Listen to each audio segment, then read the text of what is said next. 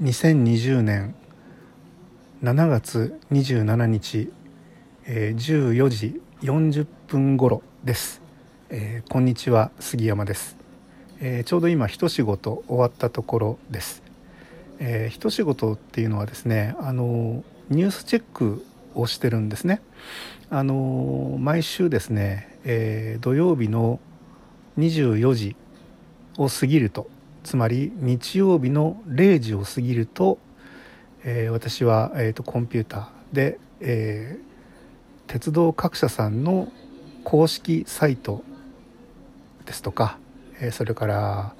え、ニュースサイトですとか、まあ、鉄道関連会社さんですね駅弁屋さんですとかっていう会社の公式サイトの、え、更新情報を全てチェックするんですけども、えー、もちろん手で作業やるの大変なのでこれはあのツールを使って、えー、やってるんですけれど、えー、大体、えー、今登録されているサイトが650ぐらいあるんですね。で、えー、この650っていうのはもちろんその一つの会社で2つ登録したりもしてますから、えー、会社数にすると多分400ぐらいになるかと思うんですけどあのトップページとえー、ニュースリリースのページとってありますのでねでそれを全て、えー、更新されたところを検出をして、えー、その更新されたところの内容をチェックしてっていうことをやっています。でツール自体が、え、作業が終わるのがだいたい2時間ぐらいかと思うんですね。で、え、僕はツールを起動したら寝ちゃいますので、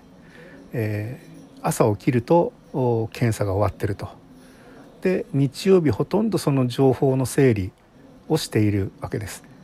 で、えー、大体登録会社数が650あるうちの、えー、その週に更新されるページがおおむね350ぐらいで、えー、そのうちあこれはちょっと後々使えそうだから記録しとこうかなっていうのが100ぐらいあるかなという感じですね。で、えー、そのページをまとめて「えー、記者旅のしおり」というページに、えー、アップしています。これはあの誰かに見せるためっていうよりも自分のためでやってて要するにそのウェブにアップしてればどこに行ってもそれは僕外から見れるのでもちろん公開もされてますので、えー、検索していただければ見れるんですけれどもまあ、そんなようなことをやっていて作業が日曜日に終わって、えー、月曜日の午前中に、えー、その中からいくつかネタを記事になりそうなネタをまとめて、えー、お取引先の媒体さんにこんな話ありますよというような、え、ご連絡を差し上げるという手順。これが大体僕の1週間のうちの最初の仕事になっています。ルーチンワークですね、えー、そんなことをしていましてそれが今終わったところ。というのは嘘で。いやちょっとこのあのラジオラジオなんていうの？配信をするのに、えー、実はお昼過ぎからやってたんですけどいろいろ手間取りましてこれ何テイク目なんだろうと思うんですけど、まあ、そんなことで始まりました。えー、先週の情報をちょっと見てみますと先週はあの箱根登山鉄道の再開というのがあの大きなニュースでしたね。えー、箱根登山鉄道ね大雨で、えー、橋が流されてっていうことだったんですけどあの復旧にあたってあの紫陽花がね沿線の紫陽花どうなるのかなと思って心配してたんですけどあのやっぱりかなりダメージを受けたと思うんですけどあの神奈川新聞さんカナロコのサイトに写真が上がっていてアジサイ越しの電車の絵があったのであれがまああそこだけなのかどうかわからないですけどまあ残っている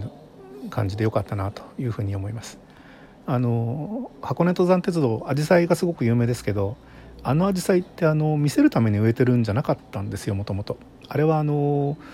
えー、斜面のその土砂を固めるためにこう根っこを生やす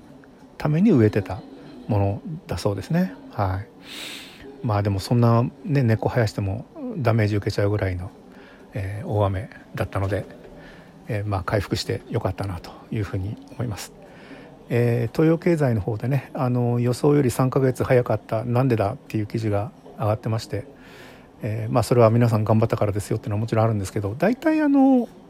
予想っていうのは長めに見積もってるので、えー、まあ、最初はね現場見て途方に暮れてこりゃ半年かかるなとか1年かかるなみたいなことをポロッと言ったのが記事になっちゃったりするわけですけど実際着手してみればねあのだんだん段取りも手順もできてくるので、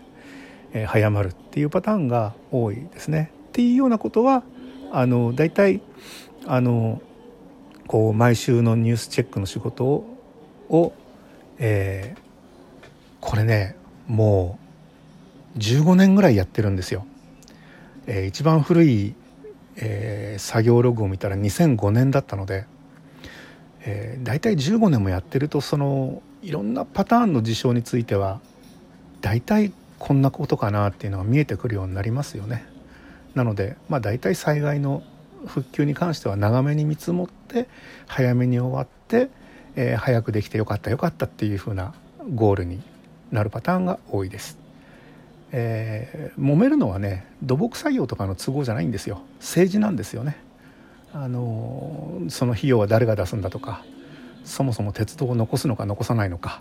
そんなような話で揉めちゃうと、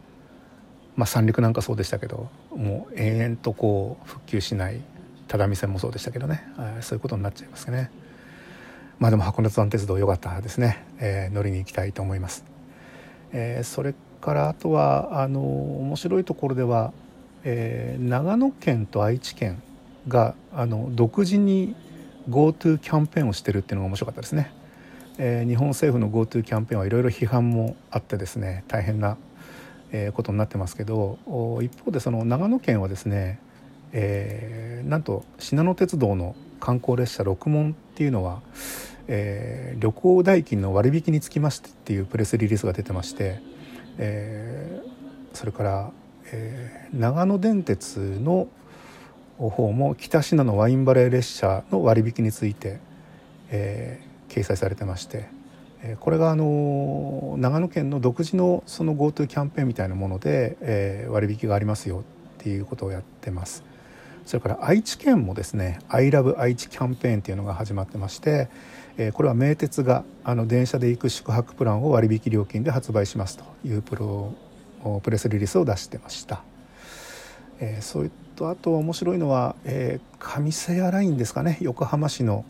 えー、上瀬谷地区、えー、元米軍のキャンプがあったところですけどもここが払い下げられた広大な土地に、えー、ディズニー級のテーマパークということで朝日新聞が、えー、記事を出しています。で、えー、これに関してあのその記事の中にね、まあ、横浜市の発表を記事にしてるんですけど、えー、相模鉄道もなんか参加してみたいなこと書いてあるんですけどこれについて相模鉄道の方からは、えー、一部報道についてというプレスリリースで、えー、まだ、え、決まってませんよとうちがやるかどうか決まってませんよみたいなことが書いてありますね。えー、ただまあ上瀬谷ラインについては、やはり横浜市が主導でですねあの新交通システムを瀬谷から瀬谷駅から、え、伸ばすという話がもうかなり固まっているようなので、えー、まあその機動系交通システムといったらやっぱりやるのは相鉄なんじゃないのかなとかまあでもシーサイドラインがねありますから。まあ、どういう形になるかわからないですけれどもちょっと注目したいところではありますね。えー、まああの意外と10分って早いなとさっきも伸びちゃったので 撮り直してますが、えー、まあ今回はこの辺で終わらしときましょうか。あと面白いのはあのえー、吾妻線の廃線跡日本一短いトンネルをレールバイクで、えー、楽しめますよっていう記事が縄文新聞で出てました。これも結構面白かった。詳しいことはあの記者旅のしおりご覧いただければと思います。全部そこからリンクしてますのではい。であと先ほどあの入ってきたニュースで、えー、デザイナーの山本関西さんがお亡くなりになられまして、えー、お悔やみを申し上げます。僕はあのデザインとか服とかあんまり服とかねあんまり興味ないんですけども山本関西さんといえばね、えー、京成電鉄スカイライナーのデザインをやられた方なのでそういう意味では鉄道ファンにとってもすごく親しみがある本当にかっこいいスカイライナーを作っていただいてありがとうございましたっていうところですね。はい、スカイライナーもね今ねあのコロナで大変ですけれども、えー、早くあの大見え切って旅ができるようになればいいなと思います、えーまあ、本日はこの辺で失礼いたします。